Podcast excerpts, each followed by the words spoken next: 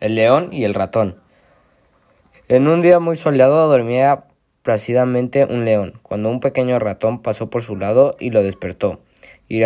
iracundo. El león tomó el ratón con sus enormes garras y cuando estaba a punto de aplastarlo, escuchó al, al ratoncito decirle Déjame ir, puedo que puedo puedo que algún día llegues a necesitarme. Fue tanta la risa que estas, que estas palabras lo le causaron que el león decidió soltarlo.